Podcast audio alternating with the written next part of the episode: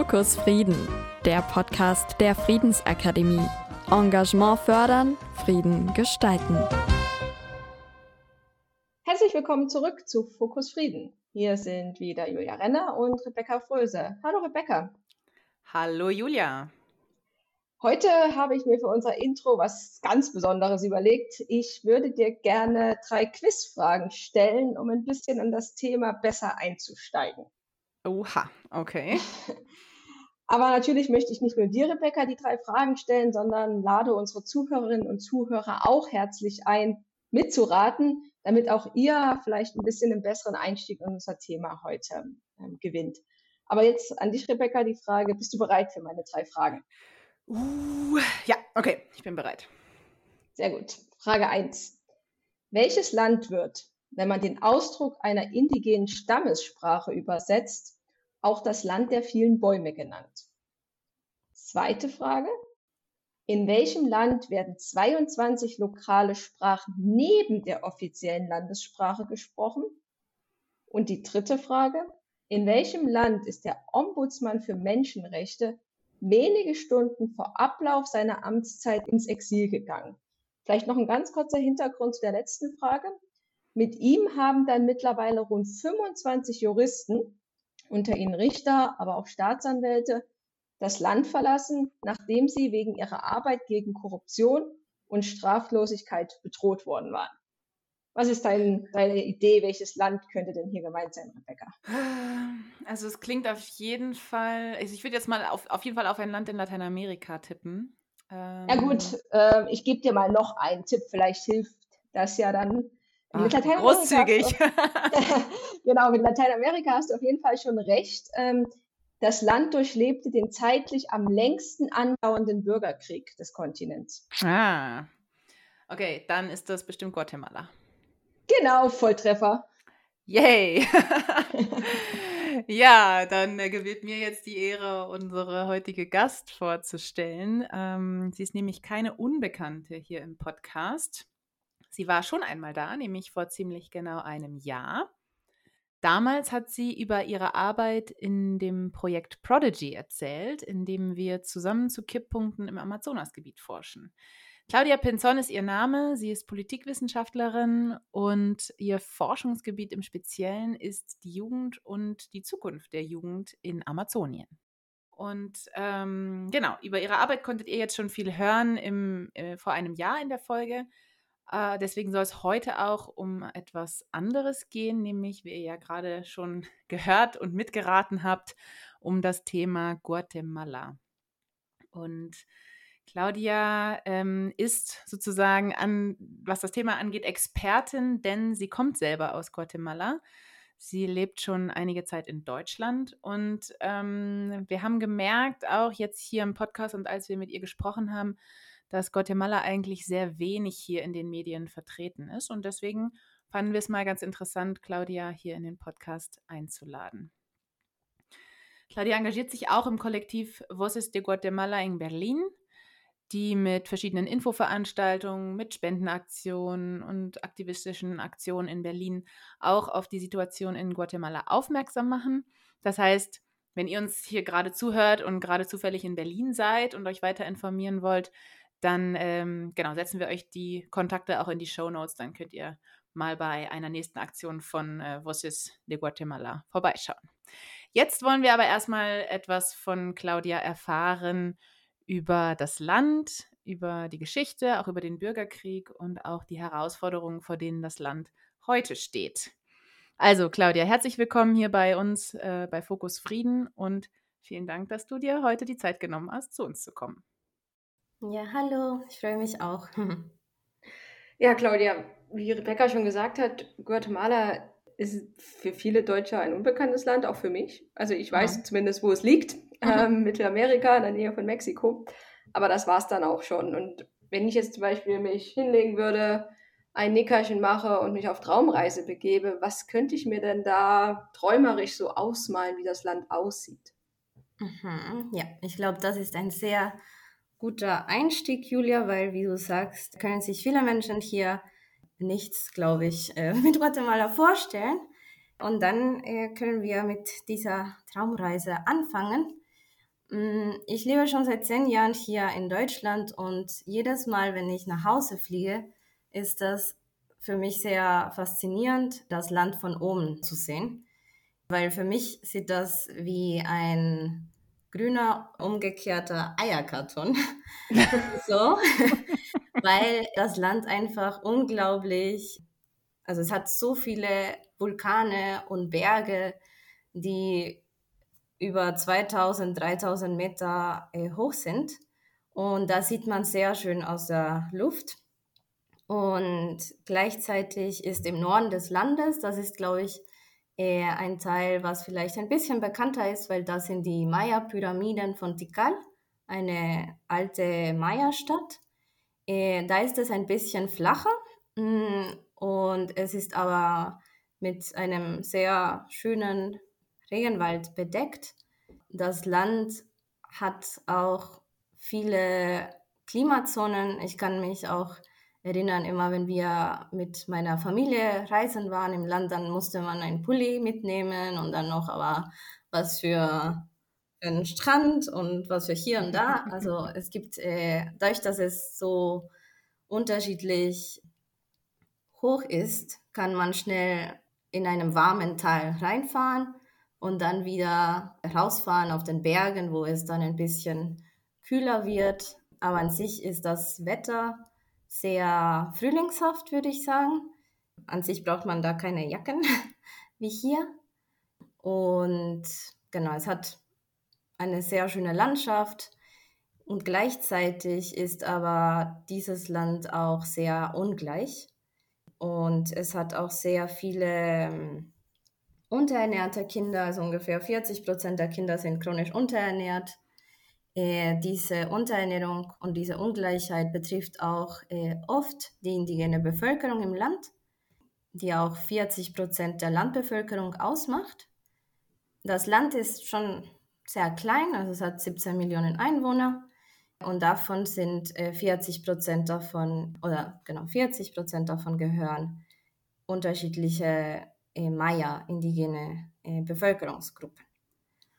40 mm. Prozent, das ist ja schon ein ja, relativ großer genau. Anteil an der, an der Bevölkerung. Ja, genau. Ja, das ist, bin ich jetzt so ein bisschen im Land angekommen, muss ich sagen. Ich stelle mir jetzt, wie ich es mir so vorstelle. Und du hattest jetzt gerade so von Ungleichheit gesprochen, dass man auch in dem Land findet.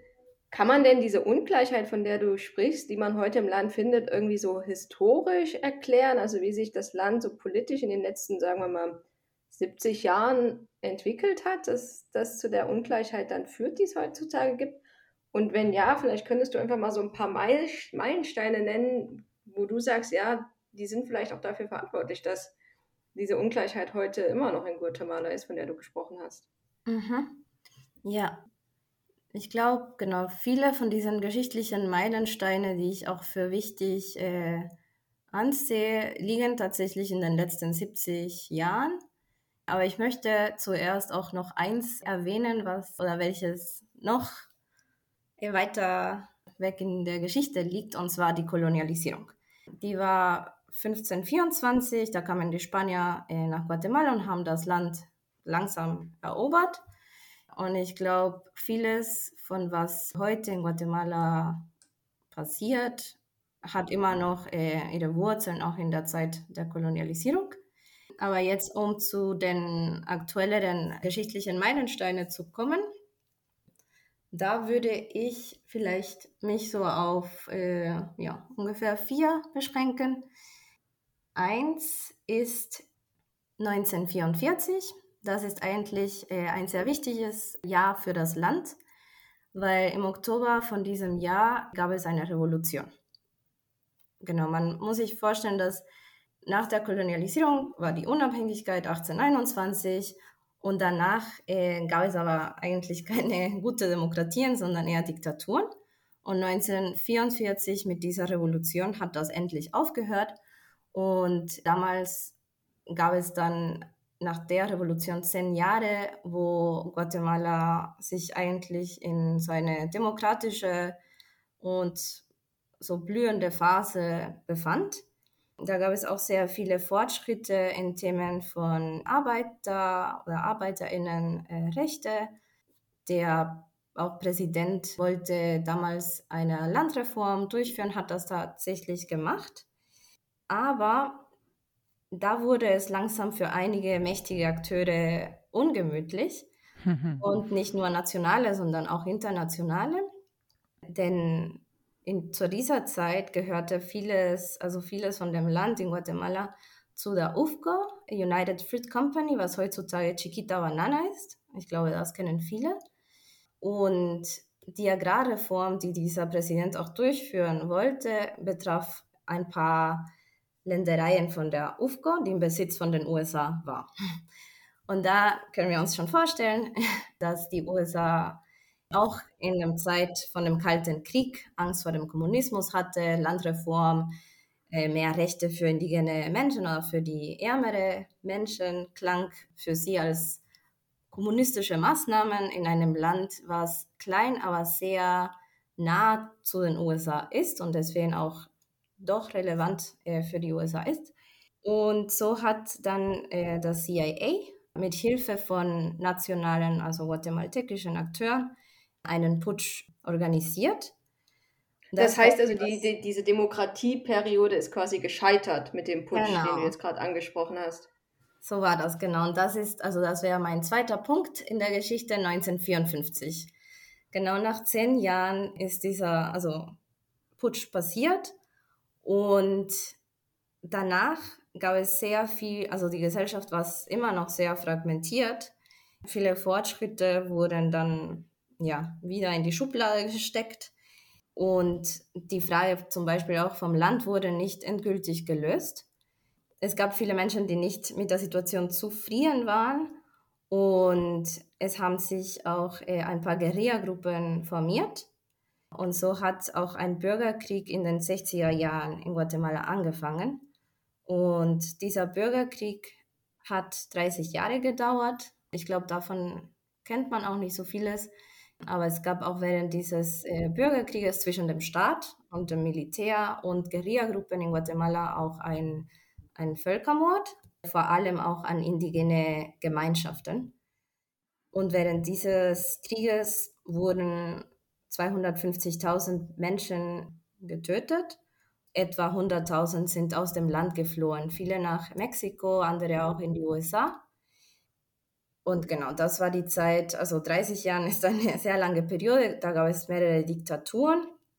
Aber da haben sich auch, glaube ich, so ähm, militärische Gruppen etabliert und gleichzeitig auch haben sich diese militärische Gruppen mit einigen sehr mächtigen Familien von der Elite Guatemalas verbunden, um auch ihre Interessen zu vertreten.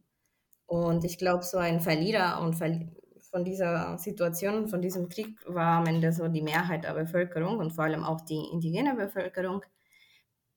Und Ende der 80er Jahren äh, haben dann die Friedensgespräche angefangen. Und, und äh, mal kurz vielleicht noch die Frage eingeworfen, wer hat denn diese Friedensgespräche dann initiiert? Ja, also da waren sehr viele Länder damit also beschäftigt. Ich glaube jetzt äh, Schweden zum Beispiel, die hm. USA, ich glaube nicht, weil sie haben auch tatsächlich das Militär aus Guatemala viel unterstützt mit Waffen, aber auch mit Training und alles. Während des Bürgerkriegs? Während des Bürgerkriegs, ja. Mhm. Ja, genau. Und aber Schweden war auf jeden Fall dabei und Duras, glaube ich, auch. Also einige von den Gesprächen fanden auch in, in einem Ort zwischen El Salvador, Honduras und Guatemala. Und so, um jetzt auch nochmal Guatemala im Kontext zu setzen. Nicht nur war das die Zeit von, äh, von dem Kalten Krieg äh, und auch so Guerillakriege in Lateinamerika, äh, sondern in El Salvador, ganz daneben, also unser Nachbarland, da gab es auch einen, einen Bürgerkrieg, auch sehr oder ein bisschen ähnlich zu dem in Guatemala. Das heißt, diese Länder da in der Region, auch Chile, glaube ich, haben sich schon daran bemüht, diese Gespräche zu unterstützen zwischen dem Staat äh, und äh, ein paar Guerilla-Gruppen. Und äh, 1996 wurde dann dieser Friedensabkommen endlich äh, unterzeichnet. Und genau, da wurde es dann abgeschlossen mit ganz vielen Versprechen und auch viel, ich glaube, das hat viel Hoffnung in der Gesellschaft erweckt, weil dieser Friedensabkommen ja versprochen hat, dass äh, der Staat sich darum äh, kümmern würde, Ungleichheiten abzubauen, dann auch indigene Menschen im politischen Leben mehr zu integrieren oder genau. Es sollte ja erlaubt werden, dass alle Menschen, die sich an dem politischen Leben äh, beteiligen möchten, sich beteiligen. Die Landfrage sollte auch geklärt werden. Die Menschen, die geflohen sind, sollten auch zurückkommen und auch die Möglichkeit auf Justiz haben, also Gerechtigkeitsprozesse sollten auch nach dem Krieg im Lauf gesetzt werden. Und, das, Und was ist davon jetzt übrig geblieben von diesem Friedensabkommen? Ja, sehr wenig. Tatsächlich. Oh. Leider. Ja, genau. Also ich glaube, so ein Friedensabkommen in einer Gesellschaft zu unter, also in einer Gesellschaft, die sehr gespalten ist und sehr ungleich ist, ist nur der erste Schritt. Und das wurde gemacht und wie gesagt, dieses Dokument ist sehr vielversprechend, aber die Umsetzung von diesen Abkommen, ich glaube, da ist das Land wirklich gescheitert. Und kannst du sagen, was, ähm, ja, was hätte passieren müssen damals, damit das, der, der Friedensvertrag oder der Friedensprozess erfolgreicher gewesen wäre? Oder kann man davon jetzt vielleicht noch irgendwas aufgreifen? Oder ist schon quasi alles verloren von dem Prozess damals, von dem äh, Momentum, was da drin steckte? Ja, ich glaube mehreres, aber etwas, was äh, für mich immer klarer wird, ist, dass der Staat und damals die Regierungen in Guatemala und auch die Eliten, also die mächtigen Familien oder auch die mächtigen Akteure des Militärs, obwohl sie diesen äh, Friedensprozess medial, also zum Öffentlichen unterstützt haben und am Ende auch unterzeichnet haben, haben sie wirklich keinen Wille gehabt, dieses umzusetzen, weil mhm. im 1998 äh, hat die katholische Kirche im Auftrag von einer, von der UN, glaube ich, auch so eine, also mehrere Bücher herausgegeben, wo alle Verbrechen während des Bürgerkrieges aufgelistet waren. Wow. Und ein Tag nachdem diese, diese ganze Dokumentation veröffentlicht wurde von einem äh, sehr bekannten Bischof in Guatemala, Gerardi, wurde dieser Gerardi ermordet und in einer sehr, sehr brutalen Art und Weise. Und also man weiß heute auch, dass dieser Mord auch von den oberen Schichten aus der Gesellschaft im Auftrag gegeben wurde. Mhm.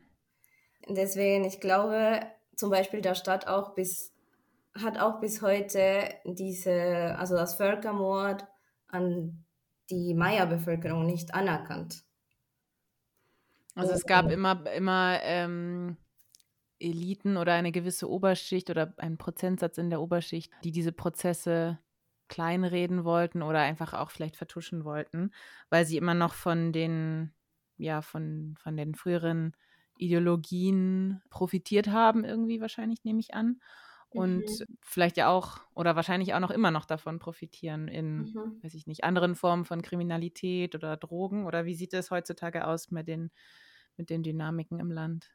Ja, also ich glaube, die profitieren von einem äh, Staat, der sehr schwache Institutionen hat.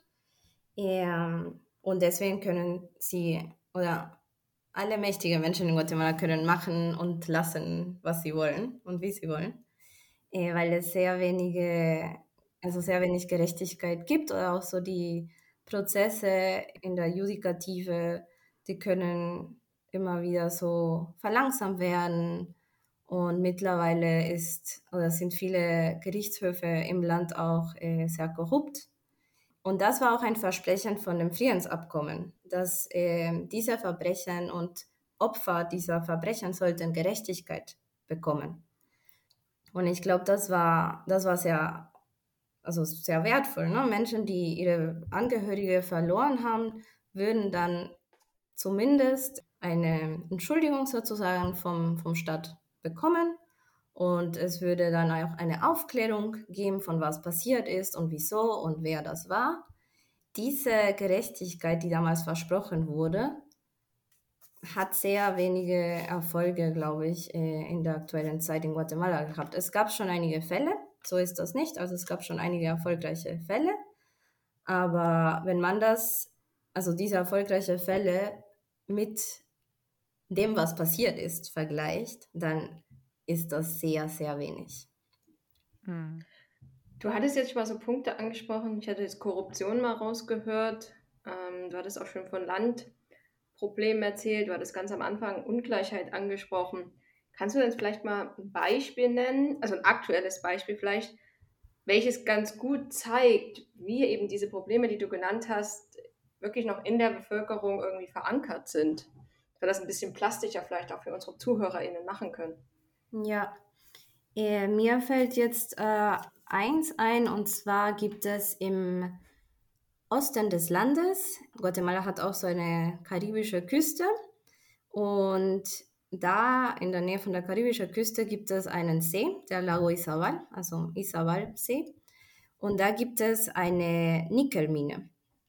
Diese Nickelmine ist ein Projekt, wo man, ich glaube, sehr gut diese Ungleichheiten und diese Korruptions, äh, nicht nur die Korruptionsnetzwerke, aber auch die Folgen von sowas äh, sehen kann.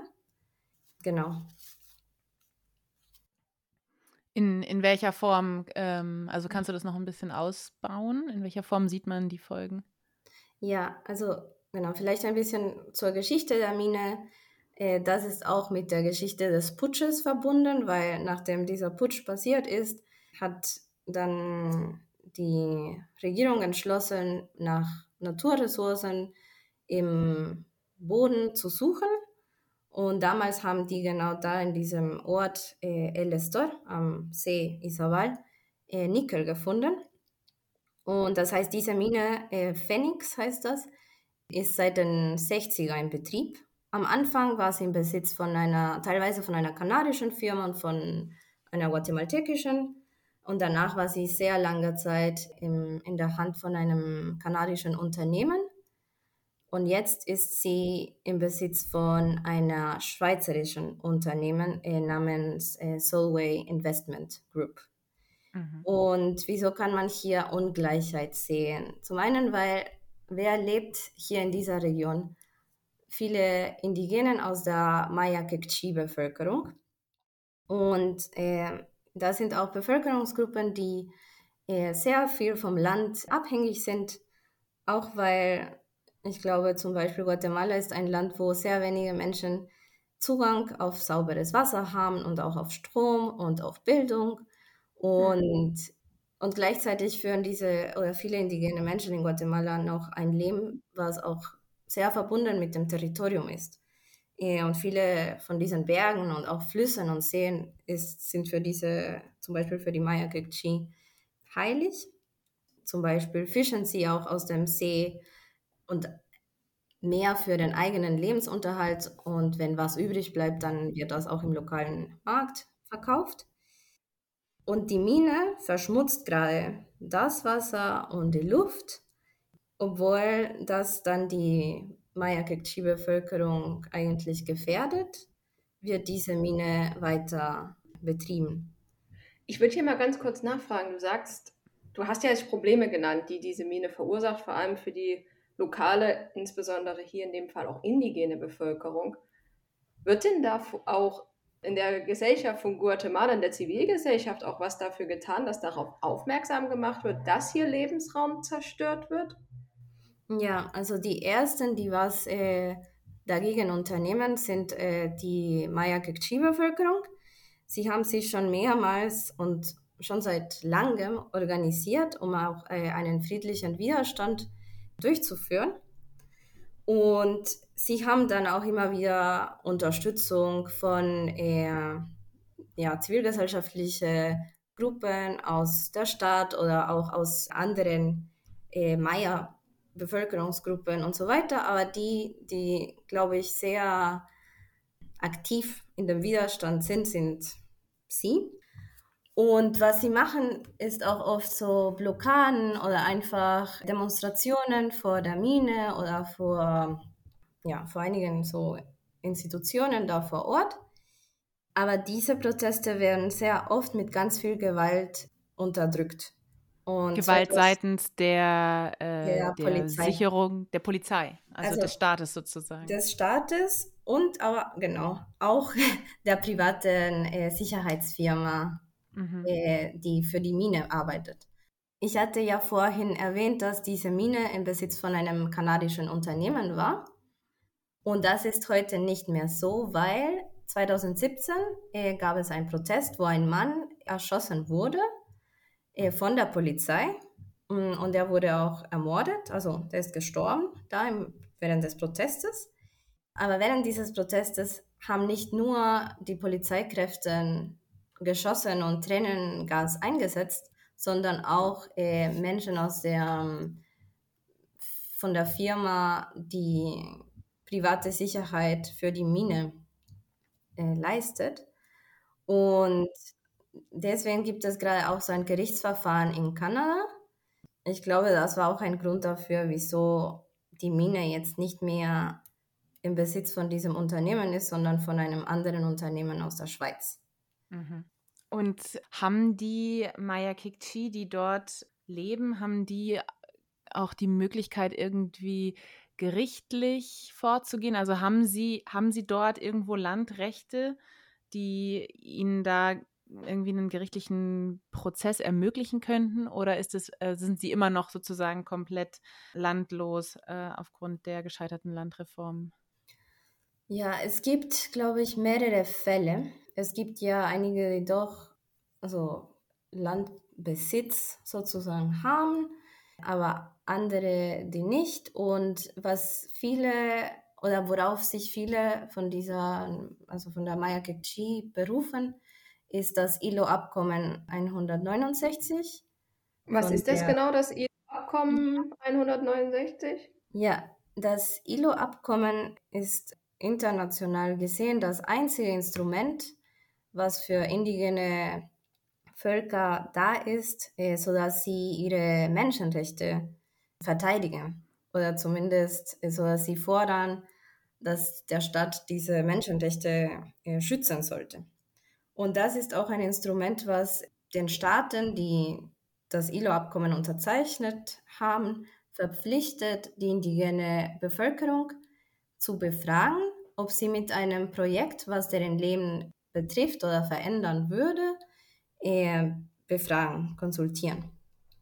Das heißt, um das jetzt mal gerade praktisch auf diesen Fall anzuwenden, ähm, ich weiß jetzt allerdings gerade nicht, ob die Schweiz das Abkommen ähm, unterschrieben hat oder nicht, aber sozusagen, wenn, wenn wir jetzt mal annehmen würden, sie hätte es unterschrieben, oder weißt du, ob sie es unterschrieben hat? Leider nicht. ähm, also wenn, wenn wir jetzt mal annehmen, sie hätte es unterschrieben, dann hätten die ähm, oder müssten, müsste die Schweiz bzw. dieses Schweizer Unternehmen sicherstellen, dass die Maya Kekchi in dieser Region befragt äh, wären, wo, oder naja, ich weiß nicht, ob sowas auch nachträglich passieren kann, aber ja. sozusagen zukünftige, bei zukünftigen Projekten müssten sie gefragt werden ähm, oder mhm. konsultiert werden, wenn dort weiter etwas getan wird. Mehr oder weniger. Also ich ja. glaube, das ILO-Abkommen ist ein sehr gutes in Instrument, was auch vieles ermöglicht und viele Kämpfe auch schon so unterstützt hat. Aber es hat immer noch einige Lücken, weil das ILO-Abkommen äh, gilt nur für staatliche Projekte oder Unternehmen. Und zum Beispiel dieses schweizerische Unternehmen Solway ist nicht im Besitz vom Staat. Ah, es ist ein privates und Unternehmen. Deswegen, es ist ein privates Unternehmen und deswegen muss sie das nicht machen. Oder die Schweiz, wenn sie, also wenn die Schweiz äh, das ILO-Abkommen unterzeichnet hat, könnte man das dann nicht anwenden. Was aber äh, doch in diesem Fall eintrifft, ist, dass Guatemala dieses Abkommen unterzeichnet hat. Und somit hat sich das Land verpflichtet, ihre, in, also die indigene Bevölkerung bei so einem Fall zu befragen. Und das ist etwas, was, glaube ich, auch zivilgesellschaftliche Gruppen, nicht nur in Guatemala, aber auch in anderen Ländern, fordern können und auch schon fordern. Weil eigentlich ist das Land dazu verpflichtet, das zu machen. Und es ist schon ein ja eine Verletzung dieses Abkommens, das nicht gemacht zu haben. Okay, das ist auf jeden Fall auch schon mal interessant zu wissen. Ich würde gerne noch mal kurz das Thema mit dieser Nickelmine und auch mit, dem, äh, mit den Indigenen noch ein Stück weiter diskutieren wollen. Du hattest ja gesagt, dass die, die indigene Bevölkerung, die da an der Nähe des Seelebs lebt, ja von dem See abhängig ist. Vom Land einerseits, wo sie leben und ähm, Ackerbau betreiben, aber gleichzeitig natürlich auch von der Fischerei. Gleichzeitig hattest du aber auch gesagt, ganz am Anfang, als du uns ähm, das Land beschrieben hast, dass es natürlich auch sehr viele Klimazonen äh, es in, in Guatemala gibt. Du hast gesagt, es liegt nicht weit weg von der karibischen Küste. Und da stellt sich natürlich mir auch so ein bisschen die Frage, inwieweit das Land auch selber vom Klimawandel betroffen ist und vielleicht auch der Klimawandel selber Auswirkungen wiederum auf die indigene Bevölkerung hat, die ja auch noch sehr traditionelle Lebensstile ähm, lebt. Kannst mhm. du dazu was sagen? Ja, genau. Also Guatemala ist aufgrund der geografischen Lage, aber auch aufgrund der politischen Situation und der Korruption eins von den zehn Ländern, die am meisten von dem Klimawandel betroffen ist. Und also diese ähm, Folgen des Klimawandels äh, sieht man auch darin, dass in dem Land auch die Dürre oder die trockene Perioden länger werden und dann die Extremwetterereignisse öfters vorkommen. Das ist für Menschen, die von der Landwirtschaft oder genau vom Ackerbau leben, sehr gefährlich, weil sie auch selber sagen, wir können uns nicht mehr an unser altes Wissen verlassen, weil die Regenszeit fängt jetzt ja, wann anders an und dann kommt die trockene Zeit und die wird, also die ist länger oder dann regnet es doch, aber es regnet zu viel und die Maisfelder werden dann kaputt gemacht. Das heißt, viele Menschen verlieren gerade doch ihren, ihre Lebensgrundlage, nicht nur, weil sie oft auch wenig äh, oder einen schweren Zugang zu Land haben, weil die Landfrage ja noch nicht geantwortet wurde, aber dann auch wegen, ja, wegen des Klimawandels und auch weil das Land es auch oder die Regierungen es auch noch nicht geschafft haben, Programme zu entwickeln, die dieser Bevölkerungsgruppen auch helfen könnten. Und ich glaube, das ist auch ein Ausdruck von dieser Korruption und von dieser Ungleichheit und ja, auch von, teilweise auch vom Rassismus, würde ich sagen, weil wenn man sich auch anschaut, wer wird am meisten vom Armut, von Ungleichheit, aber auch vom Klimawandel betroffen, sind das fast immer die indigene Bevölkerungen.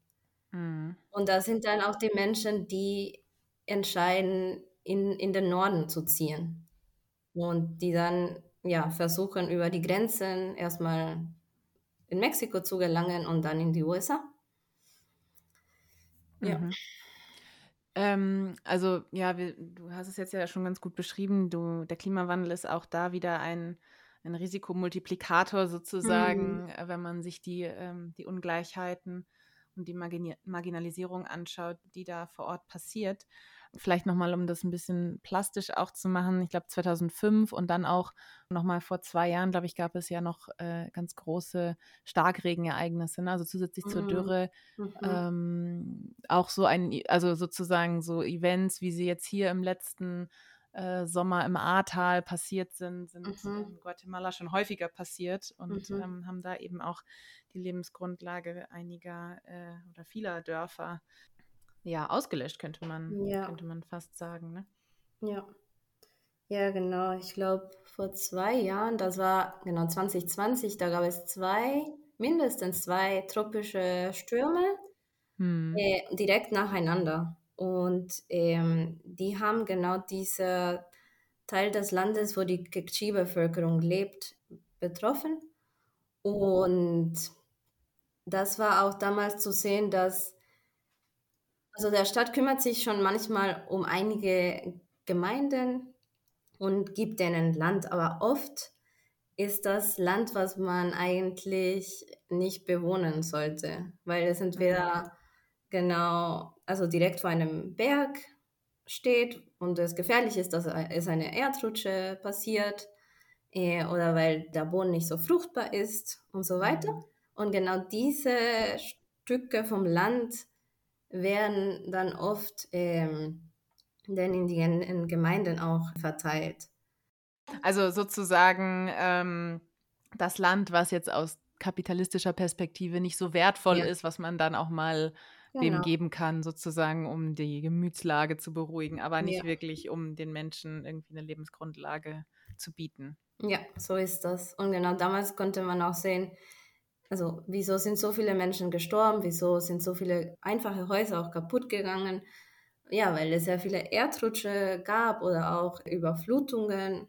Und da hat man gesehen, okay, ja, es gab einige Orte, da wusste auch die Regierung schon, da sollten keine Menschen äh, permanent leben. Und trotzdem gab es da ganz viele Dörfer und die Konsequenzen haben wir gesehen. Und genau, ich glaube, diese Extremwetterereignisse ja, werden tatsächlich immer mehr im Land. Mal schauen, was dieses Jahr die Hurricane-Saison mit sich bringt. Mhm. Ja.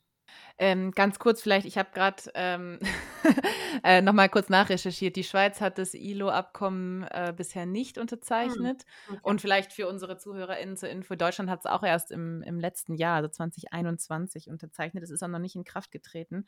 Mhm. Viele Industriestaaten begründen das vor allem damit, dass sie selber keine indigene Bevölkerung haben. Ich glaube, das ist auch eine der, also war zumindest in Deutschland die eine der Begründungen, warum es so spät jetzt erst äh, passiert ist, obwohl ja andere, also zum Beispiel Guatemala ist ja schon 96 direkt ähm, ja. ratifiziert haben. Aber nichtsdestotrotz, also wenn hier schweizerische ZuhörerInnen, jetzt habe ich Schweiz schon gegendert, oh je, schweizerische ZuhörerInnen so äh, zuhören äh, und vielleicht etwas äh, sich engagieren wollen, da gibt es sicherlich die eine oder andere Gruppe, der man, die man da unterstützen kann, damit auch die Schweiz da aktiv wird. Äh, so, kleiner Exkurs. Mhm. Aber ähm, zurück zur eigentlichen Frage. Wir sind ja hier bei Fokus Frieden auch immer an gesellschaftlichen Potenzialen, ähm, Friedenspotenzialen interessiert. Jetzt haben wir ganz viel darüber geredet, was alles schief läuft. Ähm, aber es gibt ja sicherlich auch äh, Sachen, die gut laufen. Und ähm, du bist ja selber auch engagiert äh, in einem Kollektiv in Berlin. Ähm, vielleicht kannst du da gleich auch noch mal was zu erzählen. Aber generell so, was macht denn die Zivilgesellschaft in Guatemala, ähm, damit es besser wird? Mhm. Ja, also ich glaube, die Zivilgesellschaft vor Ort versucht selbst unter sehr schwere Bedingungen weiterhin so aktiv zu sein. Aber ich habe das Gefühl, sie ist schon sehr frustriert, weil hm. es immer wieder zurückgeht irgendwie in dem Land. Also viele Prozesse, die ja vorwärts kommen, werden dann ja mit anderen politischen Prozessen so nach hinten geschickt und so.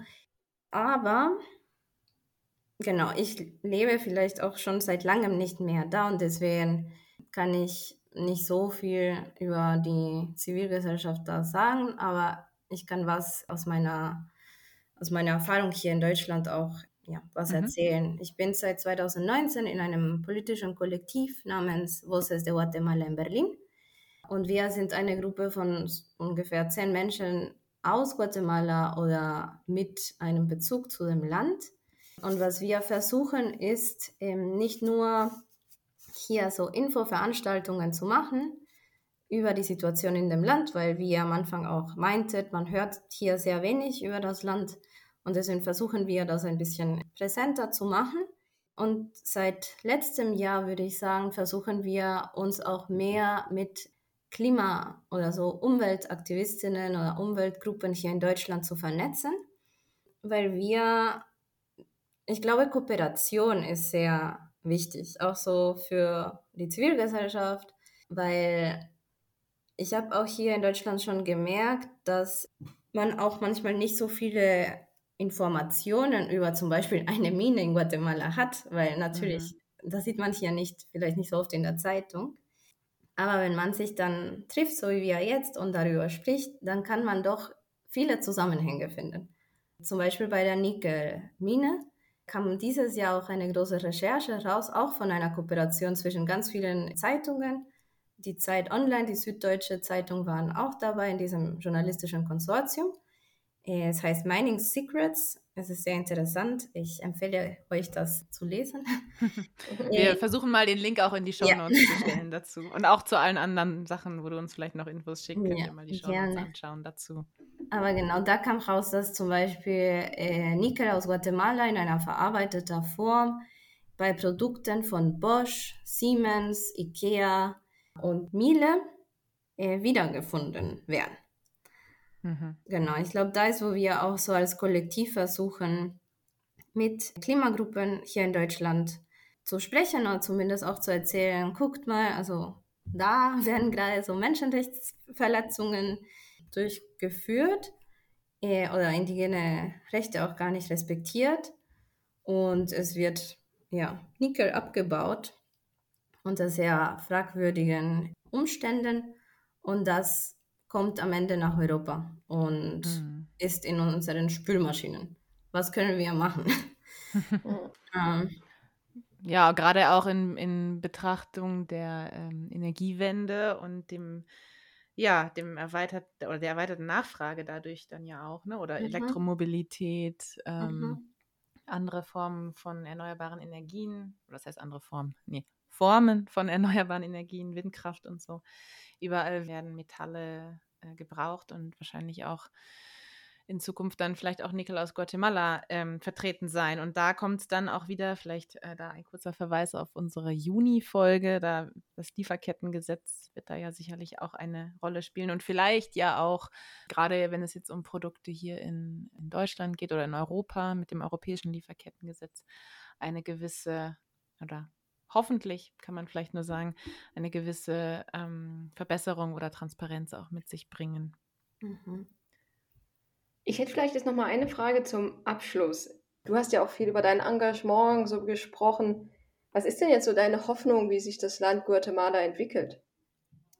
Ja, äh, meine Hoffnung ist, dass es, es gibt ja viele Gruppen und vor allem auch sehr viele indigene Gruppen, die sehr viel Widerstand gegen Großprojekte leisten.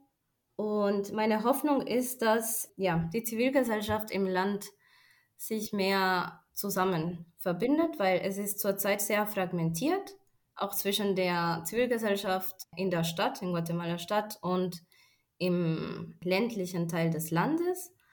Und meine Hoffnung ist, dass da ja, ein größerer Dialog stattfindet zwischen dieser Gruppe der Zivilgesellschaft, aber auch, dass die mächtigen Akteure im Land merken, dass wenn die Institutionen und die Demokratie schwächer werden, sind alle am Ende äh, Verlierer. Ich glaube, wir sind gerade in einer Situation, die das auch schon langsam sehr deutlich macht, dass alle mit schwachen Institutionen nur zu verlieren haben.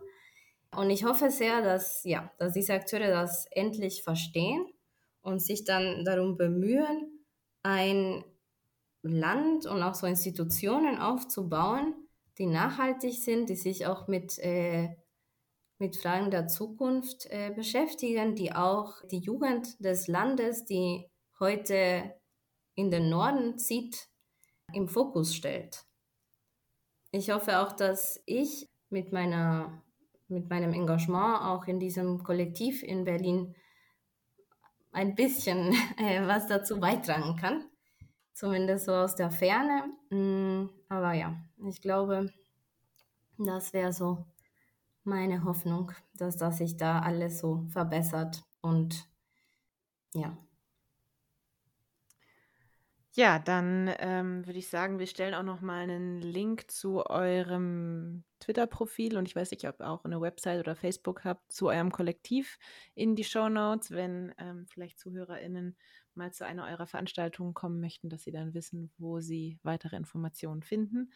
Und dann bleibt uns, glaube ich, an dieser Stelle noch, äh, ja, nur noch zu sagen, dass wir die Daumen drücken, dass die Wahlen nächstes Jahr dann weitere Verbesserungen bringen, vielleicht in die Richtung, in die deine Hoffnungen oder du deine Hoffnungen auch formuliert hast. Und ähm, ja, damit ähm, würde ich sagen, sind wir am Ende angekommen. Claudia, ganz vielen herzlichen Dank, dass du da warst, deine Eindrücke, dein Wissen und deine Hoffnungen mit uns geteilt hast. Und, ja, ähm, sehr ähm, gerne. Vielen, vielen Dank und damit tschüss und bis zum nächsten Mal. Tschüss. Tschüss.